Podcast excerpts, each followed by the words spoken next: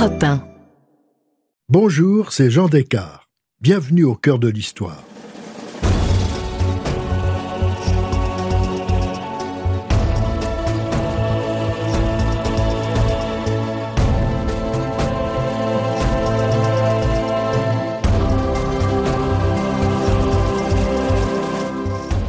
Dans ce nouvel épisode en deux parties de notre série sur les femmes pionnières dans tous les domaines et à toutes les époques de l'histoire, je vous raconte aujourd'hui la vie et l'œuvre d'Agatha Christie, la lady qui a rénové le roman policier et imposé son talent et ses personnages dans le monde entier.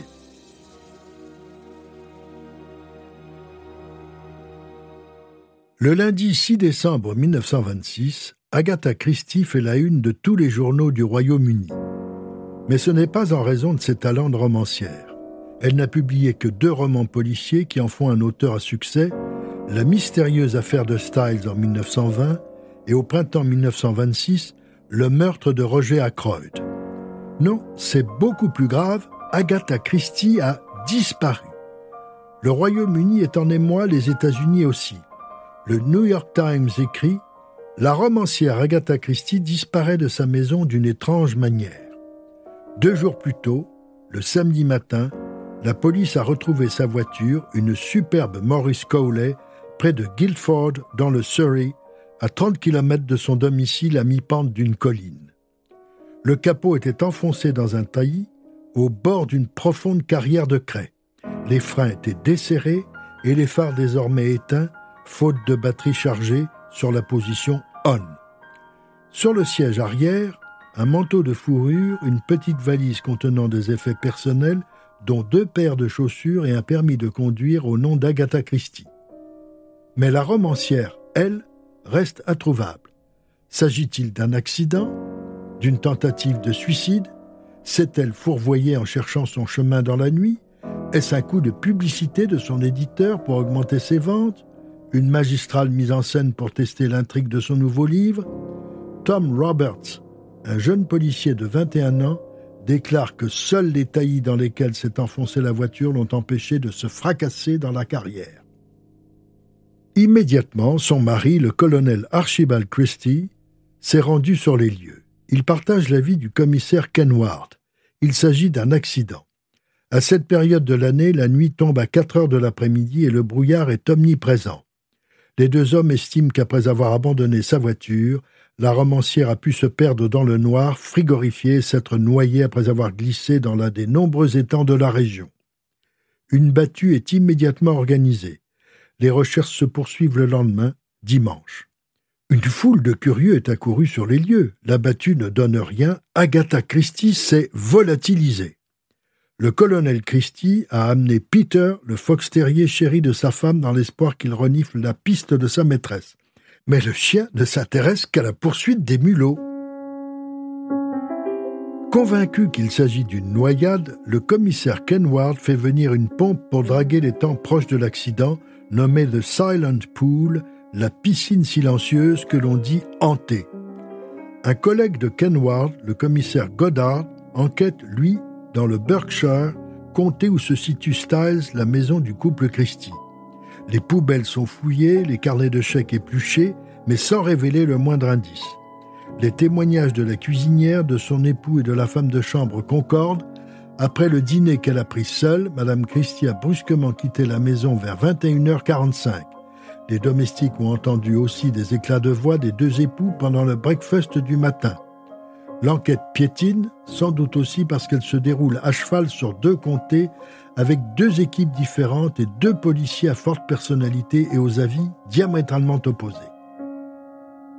Ken Ward, le policier du Surrey, est convaincu qu'il s'agit d'un accident. Goddard, le policier du Berkshire, plus âgé et qui a déjà débrouillé des affaires compliquées, est persuadé qu'Agatha Christie est bien vivante et qu'elle a mis en scène sa disparition. Les journalistes enquêtent aussi. Au fur et à mesure que les jours passent, les lecteurs découvrent que la vie conjugale des Christie était en pleine crise. La dispute entendue par le personnel au matin du 3 décembre était la conséquence d'un conflit qui durait depuis cinq mois. On commence à penser que le mari pourrait être impliqué dans la disparition de son épouse. Ce héros de guerre, abandonné seul dans sa luxueuse maison avec leur petite fille, n'est peut-être pas étranger au drame. Début août, Archibald Christie avait annoncé à sa femme qu'il désirait divorcer. Il était parti puis revenu à Styles en promettant à Agatha de ne plus revoir Nancy Neal dont il était tombé amoureux. Le matin du tragique vendredi, il avait avoué à Agatha qu'il avait revu la jeune femme et qu'il passerait le week-end avec elle chez des amis, les Sam James, un de ses collègues de la City. Le colonel était en effet devenu banquier. Archibald n'a appris la disparition de son épouse que le samedi matin par un coup de téléphone de la nurse écossaise de leur fille, Carlo Fischer. À son retour à Styles, la nurse a donné au mari une lettre écrite par Agatha. Il l'a immédiatement brûlée. Pourquoi ne l'a-t-il pas montré à la police? La seule qui connaisse vraiment les origines du drame est Carlo Fischer. Agatha Christie l'avait engagé un an auparavant pour taper ses manuscrits et s'occuper de sa petite fille Rosaline. La secrétaire sait qu'Agatha refuse le divorce, qu'elle est à bout de force, qu'elle dort très mal. Le médecin appelé a demandé à Carlo d'installer un lit dans la chambre de Madame Christie et de ne pas la quitter. Mais le soir du 3 décembre, Carlo Fischer n'était pas là, elle était à Londres. C'est en rentrant à pied de la gare, à 23 heures, que l'Écossaise épouvantée a découvert les portes du garage grandes ouvertes et les domestiques tétanisés. Le samedi 11 décembre, le Daily News publie à la une trois photos. Au centre, la vraie Agatha, à droite déguisée avec une perruque brune, à gauche avec une paire de lunettes. C'est un appel à témoins. Il faudra douze jours à la police pour retrouver Agatha Christie à Harrogate, une élégante station thermale du Yorkshire. Ce sont deux musiciens de l'orchestre qui jouent tous les soirs dans la grande salle de bal de l'hôtel des Thermes, le plus grand Harrogate, qui l'ont reconnue. Elle s'y était inscrite sous un faux nom Teresa Neal, le nom de la maîtresse de son mari. Elle prétendait venir d'Afrique du Sud et précisait que ses bagages allaient la suivre. La femme de chambre qui apporte les plateaux du petit déjeuner l'a trouvée très fatiguée. Et elle a remarqué que cette voyageuse sans bagages, après être sortie faire des courses, s'est fait livrer chapeau, vêtements, chaussures et articles de toilette qu'elle n'avait pas en arrivant. La jeune femme semblait traumatisée, prétendant avoir perdu un enfant. Le commissaire McDowell, chef de la police du Yorkshire, enquête le colonel Christie arrive par le train du soir pour vérifier si cette Madame Neal est bien son épouse. À 19h30, il arrive et confirme qu'il s'agit de sa femme. Ils dînent à la même table, puis Agatha Christie retourne seule dans sa chambre. Archibald a téléphoné à la sœur aînée d'Agatha, Madge Watts, qui arrive aussitôt de Manchester avec son mari. C'est chez eux, à Abney Hall, un imposant manoir victorien, que la romancière se reposera jusqu'aux fêtes de Noël. Agatha est retrouvée, mais le mystère demeure. Le public reste sur sa faim. C'est seulement le 7 février 1928, ulcérée par toutes les horreurs qu'on a pu inventer sur sa disparition, qu'elle décide de s'expliquer dans le Daily Mail. Elle raconte avoir quitté sa maison dans un état dépressif grave, avec l'intention de se suicider. Elle a roulé jusqu'à la crête de la colline et laissé la voiture descendre en contrebas. La voiture s'encastre, le choc est violent. Agatha est projetée contre le volant, blessée à la tête et à la poitrine. Elle perd alors la mémoire. Elle a erré toute la nuit, puis toute la journée avant de se retrouver à Harrogate, dans la peau d'une autre femme. Elle explique que ses troubles avaient commencé après la mort de sa mère au printemps 1926. Cela l'avait beaucoup affectée, elle en avait perdu le sommeil. Il lui a fallu plusieurs jours pour retrouver peu à peu sa propre identité. Elle ne donne aucun détail sur les raisons privées qui l'ont poussée au suicide. Agatha était profondément blessée par la liaison de son mari et son désir de divorcer. C'est la jalousie qui l'a poussée à envisager le pire. Elle dit avoir été stupide. Désormais, son divorce avec le colonel Christie est inévitable mais qui est donc cette romancière désespérée?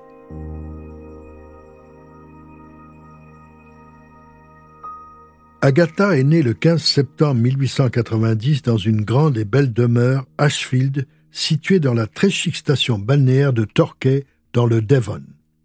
Sa mère Clara l'avait acheté peu de temps après son mariage. Elle avait eu un coup de foudre pour cette maison surplombant la mer. Son père, Frédéric Miller, est américain. Il est riche, fils unique, orphelin. Il a hérité d'une grande fortune immobilière à New York. Clara, elle, est originaire de Manchester, la ville du coton anglais, timide avec des idées très originales. C'est en fait une grande mélancolique. Le couple, qui s'est marié en 1878, est heureux. Ils vivent principalement à Torquay où va naître leur première fille, Madge, en 1879. Ils se rendent régulièrement aux États-Unis où Frédéric a ses affaires. C'est à New York que naîtra leur fils Monty. Agatha voit quant à elle le jour à Ashfield, dix ans après sa sœur et son frère. C'est une jolie blonde. Elle a évidemment une nurse qu'elle adore et à qui sa mère a fait d'étranges recommandations. Alors que sa fille aînée est pensionnaire dans une chic institution à Brighton, elle estime désormais que les enfants ne doivent pas aller à l'école, qu'il ne faut pas fatiguer son cerveau et qu'on ne doit surtout pas lui apprendre à lire. C'était mal connaître Agatha. Sa sœur Madge, merveilleuse conteuse, lui lit des histoires chaque fois qu'elle le peut. Agatha reprend les livres, tourne les pages avec ravissement et un soir, la nurse, éberluée, l'entend lire plusieurs paragraphes. Elle est obligée d'annoncer piteusement à Clara qu'elle est désolée que sa fille a appris à lire toute seule alors qu'elle n'a pas cinq ans. Elle dévore les livres, sa sœur lui fait lire les aventures de Sherlock Holmes et celles de Rouletabille. La maison est très bien fréquentée. Rudyard Kipling arrive en voisin sur un tandem avec son épouse américaine. Henry James est aussi un habitué. En 1897, la famille assiste à Londres, depuis les gradins de Whitehall, au magnifique défilé organisé pour le jubilé de diamants de la reine Victoria. Agatha, 7 ans, honteuse, elle avouera plus tard n'en avoir gardé aucun souvenir. L'année suivante, à son retour de New York, son père est soucieux. Ses associés ne gèrent pas convenablement sa fortune, les revenus se dégradent. Ils vont louer Ashfield pendant un an et se rendent en France on a conseillé à Frédéric Miller de faire une cure à Pau. Pour Agatha, ce voyage est une véritable fête. Après la traversée de la Manche et un court passage par Paris, elle prend un train de nuit pour Pau. Elle découvre sa passion pour les wagons-lits. Plus tard, elle sera une fidèle cliente des sleeping. Après Pau, on gagne la station thermale de Cauterets dans les Hautes-Pyrénées. Agatha admire le pic du Midi enneigé et adore faire du toboggan entre les pins sur ses fonds de culotte. Ensuite, direction la Bretagne, à Paramé, au Grand Hôtel des Bains, sur la côte d'Émeraude. Agatha se découvre alors une autre passion, elle l'aura toute sa vie, la natation. Elle s'enchante lorsqu'elle assiste à l'opérette Les Cloches de Corneville. Cette année de vacances en France s'achève sur l'île anglo-normande de Guernesey. Agatha y dévore les livres de la comtesse de Ségur et Sans famille d'Hector Malot. La famille regagne Ashfield en 1899. Monty, le frère d'Agatha, 19 ans, est militaire. Il part pour l'Afrique du Sud se battre contre les bourgs. De son côté, le père d'Agatha ne va pas bien. Les soucis financiers le minent, il se rend à Londres pour tenter de trouver un poste dans la banque chez les Pierpont Morgan. Cela ne marche pas. Et puis il prend froid. À son retour à Ashfield, son rhume dégénère en double pneumonie. Il meurt le 26 novembre 1901. Agatha adorait son père, elle ne l'oubliera jamais. Sa sœur s'étant mariée, elle se retrouve seule avec sa mère qui l'emmène à Paris, l'inscrit dans une école sérieuse avenue du Bois où des acteurs de la comédie française enseignent l'art dramatique et où de grands noms du conservatoire donnent des cours de chant ainsi qu'une solide éducation musicale. Elle travaille sa voix avec l'un des meilleurs professeurs de Paris, le baryton Jacques Bouy. Elle est douée et envisage très sérieusement une carrière de cantatrice. En même temps, elle grandit et va faire avec sa mère un long séjour au Caire. Tout en découvrant les trésors de l'Égypte, on sait qu'elle y reviendra, elle s'amuse follement car la vie sociale au Caire est intense et il y a des balles tous les soirs. À son retour à Londres, elle teste ses pouvoirs de séduction. En 1908, Agatha a 18 ans et de nombreux soupirants. Elle continue à prendre des cours de chant. Elle espère devenir cantatrice et c'est une véritable douche froide quand une amie américaine de sa mère lui dit Votre voix n'est pas assez puissante pour l'opéra et ne le sera jamais. En revanche, vous pourrez devenir une bonne chanteuse de concert et vous avez de quoi vous faire un nom. Son grand rêve s'effondre. Elle a été élevée dans le culte de l'excellence. C'était prima donna à l'opéra ou rien. Le 12 octobre 1912, Lady Clifford, une amie de sa mère, donne un grand bal en l'honneur des officiers d'artillerie d'Exeter dans son magnifique château. Agatha, plus ou moins fiancée à un jeune homme qui ne la convainc pas, le major Lucy, est invitée. Un de ses amis lui a dit qu'il y aurait à ce bal un merveilleux danseur, le sous-lieutenant Archibald Christie, et qu'elle devait essayer de le rencontrer. À peine arrivée, elle est présentée au fameux Archibald. Il est beau, charmant, il a beaucoup d'assurance. Ce soir-là, elle ne dansera qu'avec lui. Troublée, elle lui avoue qu'elle est déjà fiancée et qu'elle n'a pas l'intention de le revoir. Mais Archibald s'accroche. Il débarque à Ashfield en motocyclette et s'invite à dîner. Avant de partir, il propose à Agatha de l'emmener à un concert quelques jours plus tard. Elle tombe éperdument amoureuse de lui. Elle rompt sans regret avec le major Lucie qu'elle voyait de toute façon très peu. C'est au même moment que, déçue par son échec lyrique, elle envisage d'écrire. Elle rédige avec difficulté un premier roman inspiré par son séjour au Caire Neige sur le désert. Elle obtient un rendez-vous avec un éditeur londonien. Il refuse son livre et l'encourage à commencer un autre roman. C'est à ce moment-là qu'éclate la Première Guerre mondiale. Le sous-lieutenant Christie est envoyé au front. Agatha a eu le temps de le voir avant son départ. Elle devient infirmière à l'hôtel de ville de Torquay transformé en hôpital de la Croix-Rouge. Trois jours avant le premier Noël de guerre, Archibald a sa première permission.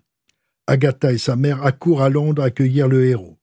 La jeune fille a dans l'idée qu'il pourrait se marier très vite comme le font alors beaucoup de couples. Le jeune homme a vécu tant d'horreurs sur le front, a pris tant de risques au cours de ses missions, qu'il ne songe qu'à profiter de ces quelques jours de permission. Il veut se marier tout de suite. C'est un mariage de guerre. Agatha n'a pas de robe blanche, juste un manteau et un petit chapeau tout à fait ordinaire. Deux témoins ont été prévenus à la dernière minute. Il se marie à Bristol la veille de Noël 1914. Sa mère n'est même pas au courant. Sa sœur Madge, qu'elle prévient par téléphone, est folle de rage. Les mariés passent leur nuit de noces au grand hôtel de Torquay. Le lendemain, le grand déjeuner de Noël à Ashfield est merveilleux. Sa sœur redevient affectueuse et sa mère se montre profondément heureuse du bonheur des mariés. Puis, Archibald repart pour le front Agatha lui dit adieu sans savoir si elle le reverra. À l'hôpital de Torquay, Agatha, désormais Christie, est l'assistante du médecin qui dirige le laboratoire de pharmacie.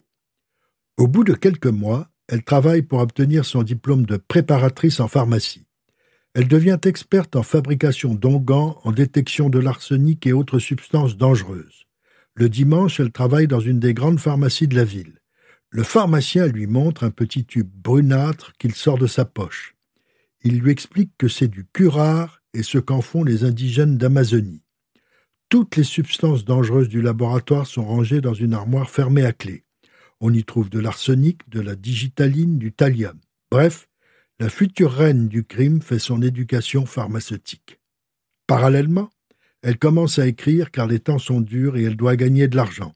Ce sera un roman policier elle va inventer son équivalent de Sherlock Holmes, il s'appellera Hercule Poirot, elle l'imagine ainsi. Un petit homme tiré à quatre épingles qui aime les choses allant par paires, carrées plutôt que rondes. Il serait très intelligent, il ferait travailler ses petites cellules grises, une expression à retenir. Ce détective sera de nationalité belge, car à Torquay, pendant la guerre, des bateaux remplis de Belges fuyant leur village en ruine ont été accueillis, et Agatha, qui parlait français avec eux, s'amuse de certaines de leurs expressions cocasses. Elle va inventer son crâne en tête d'œuf et son extravagante moustache noire un peu ridicule. Il sera maniaque et attentif au désordre, révélateur selon lui de nombreux indices. Pour le lecteur, il sera comique et rassurant avec un nom qui fait un peu rire. Comme pour le Sherlock Holmes de Conan Doyle, il faut un équivalent du docteur Watson. À l'hôpital, un officier blessé s'appelait Hastings. Agatha en fera le faire-valoir britannique d'Hercule Poirot. À ce partenaire, il devra tout expliquer lors du dénouement. Entre-temps, la guerre s'est terminée. Le Major Christie et sa femme s'installent à Londres et le 8 août 1919, Agatha donne naissance à une ravissante petite fille prénommée Rosaline. Son premier livre, La mystérieuse affaire de Styles, sort en librairie et obtient un grand succès. Poirot y fait sa première apparition. Le colonel Christie est alors chargé de s'occuper de la grande exposition sur l'Empire britannique qui doit s'ouvrir dans deux ans. Il fera le tour des Dominions, Afrique du Sud, Nouvelle-Zélande, Australie, Canada. Le couple quitte Londres le 20 janvier 1922. Rosaline est confiée à sa tante et à sa grand-mère. Ce tour du monde permet à Agatha de trouver de nouvelles idées pour son prochain roman. Avant son départ, elle a déjà remis deux manuscrits à son éditeur, Mr. Brown et Le crime du Golfe. Sa carrière démarre. Au retour du couple, en 1923, Le crime du Golfe est un nouveau succès. L'année suivante, un recueil de onze nouvelles intitulé Les enquêtes d'Hercule Poirot sort en librairie. Les finances du couple Christie vont bien. Ils s'installent dans une grande maison à Sunningdale qu'ils baptisent Styles. Début 1926, Agatha Christie publie un livre qui remporte un énorme succès, Le meurtre de Roger Ackroyd. Mais une petite polémique surgit un critique trouve indécent de tromper le lecteur jusqu'à la fin du livre où l'on découvre que l'assassin n'est autre que le narrateur. Pour ne rien arranger, la mère d'Agatha meurt le 5 avril. Elle sombre dans la dépression avant d'apprendre que son mari a une liaison et veut divorcer, comme je vous l'ai raconté au début de ce récit. La séparation est inéluctable, Agatha Christie va devoir commencer une nouvelle vie.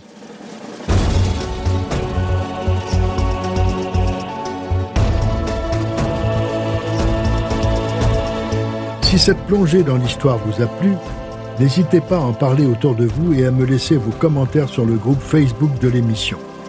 Je vous donne rendez-vous demain pour la seconde partie de cet épisode de Au cœur de l'histoire consacré à Agatha Christie. Au cœur de l'histoire est un podcast Europe Studio. Il est écrit et présenté par Jean Descartes. Cet épisode a été réalisé par Jean-François Bussière. Pour ne rater aucun épisode, abonnez-vous sur Apple Podcast ou vos plateformes habituelles d'écoute. Ressources bibliographiques. Portrait dans l'éventail, Bruxelles, par Jean Descartes, novembre 1976. Les mille vies d'Agatha Christie par Béatrix de l'Aulnoy, édition Talendier, 2020. Agatha Christie, Les mystères d'une vie par Marie-Hélène Bellac, édition Perrin, 2019.